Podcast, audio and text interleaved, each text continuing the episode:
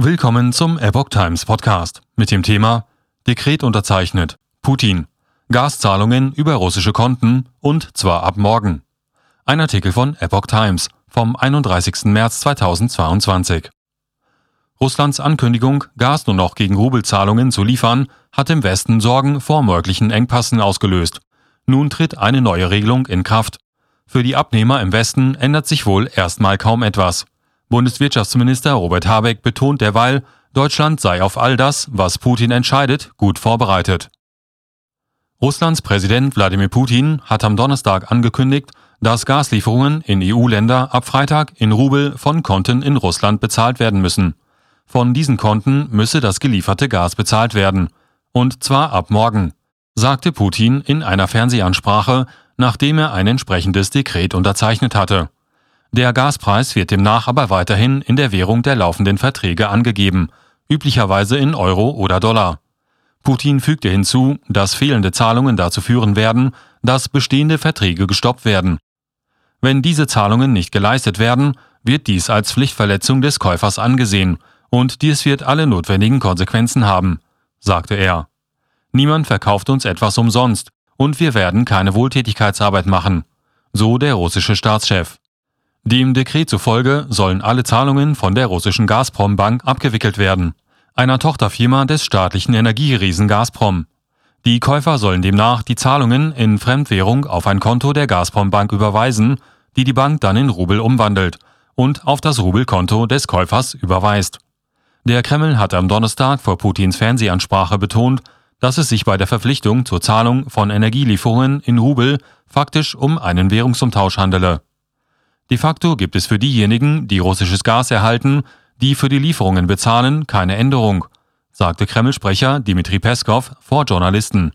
Sie erwerben nur Rubel für den Betrag in Währung, der im Gasvertrag festgelegt ist, fügte er hinzu. Scholz. Unternehmen wollen, können und werden in Euro zahlen.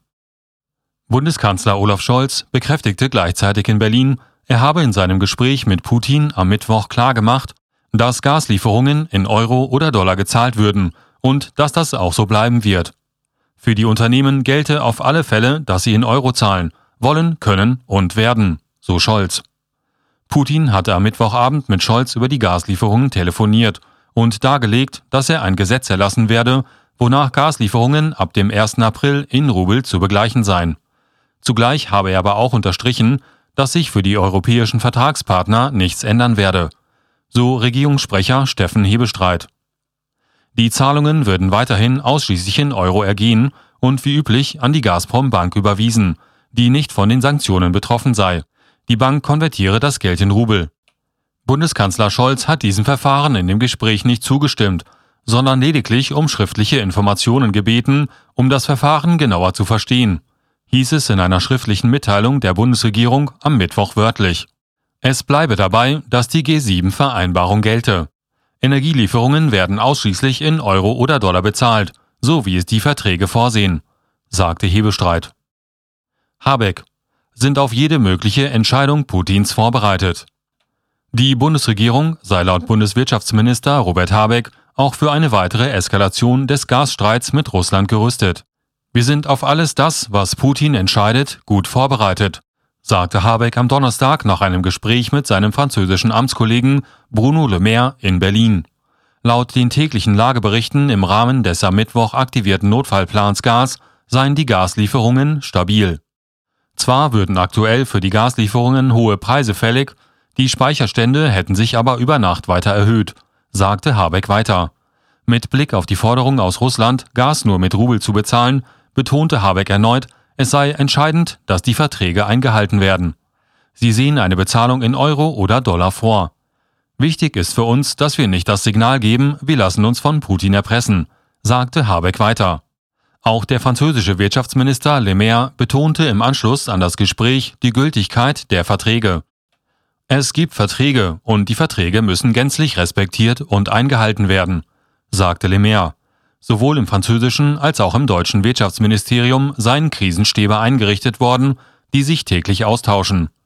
Alle denkbaren Szenarien werden zurzeit vorbereitet, sagte Le Maire. Möglicherweise gibt es irgendwann kein russisches Gas mehr. Dann werden wir uns aber auch auf ein solches Szenario vorbereiten. Habeck kündigt weitere Sanktionen gegen Russland an. Habeck kündigte zudem weitere Sanktionen gegen Russland an. Das letzte Sanktionspaket sollte nicht das letzte gewesen sein, sagte er in Berlin. Es sei darüber gesprochen worden, welche weiteren Sanktionen den russischen Präsidenten Wladimir Putin hindern könnten, den Krieg in der Ukraine fortzusetzen. Es seien Punkte identifiziert worden. Einzelheiten nannte Habeck nicht.